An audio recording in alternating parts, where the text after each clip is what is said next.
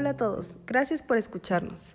Mi nombre es Elena Morales Jiménez y te doy la bienvenida a esta fuente de información confiable, MedVitae, la divulgación científica en pro de la salud al alcance de un clic. En este nuevo segmento hablaremos sobre cómo actuar para minimizar las complicaciones de una herida.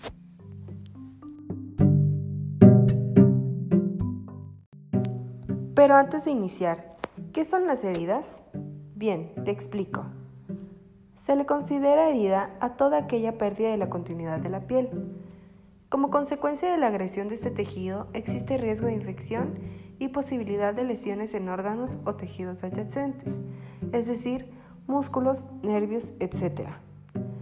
Ante una herida se recomienda la vacunación contra el tétanos. Si el accidentado no recuerda si está vacunado, o si ha recibido menos de tres dosis, o bien si la última dosis recibida fue hace más de 10 años en caso de heridas limpias o más de 5 años en el caso de heridas contaminadas o punzantes.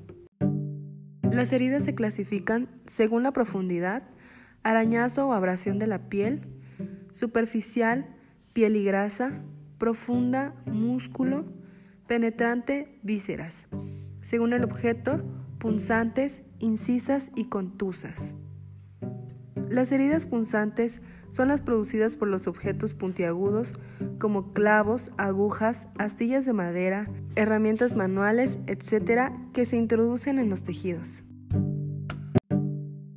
Para realizar los primeros auxilios de manera correcta, primero, lava con una gasa, agua y jabón desde el centro hasta unos 3 centímetros por fuera de la herida. Si es una zona en la que hay vellos, conviene recortarlos o afeitarlos. Retira los cuerpos extraños si son accesibles y pueden extraerse con facilidad. Seca con una gasa y aplica antiséptico. Finalmente, cubre con una gasa o vendas. Estas recomendaciones son suficientes cuando las heridas son pequeñas y los bordes están próximos. Si la herida es grande o los bordes están separados, consulta con personal sanitario. Heridas incisas son las causadas por cortes limpios. ¿Qué debes hacer? Lava con una gasa, agua y jabón. Aplica antiséptico y tapa la herida con gasas o vendas.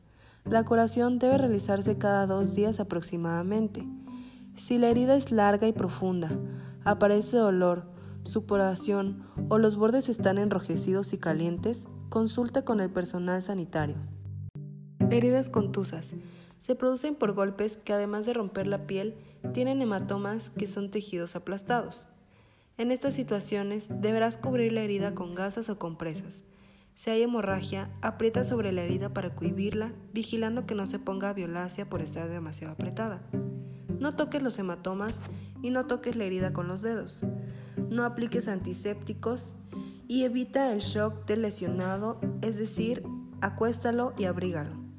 Y finalmente, avisa a los servicios médicos. Al igual que es importante saber lo que se debe hacer en estos casos, también es fundamental conocer lo que no se debe hacer. No uses alcohol. Esto podría irritar la lesión. No uses algodón, pues también podría añadirse a la lesión. No uses pomadas. No quites el apósito de un tirón.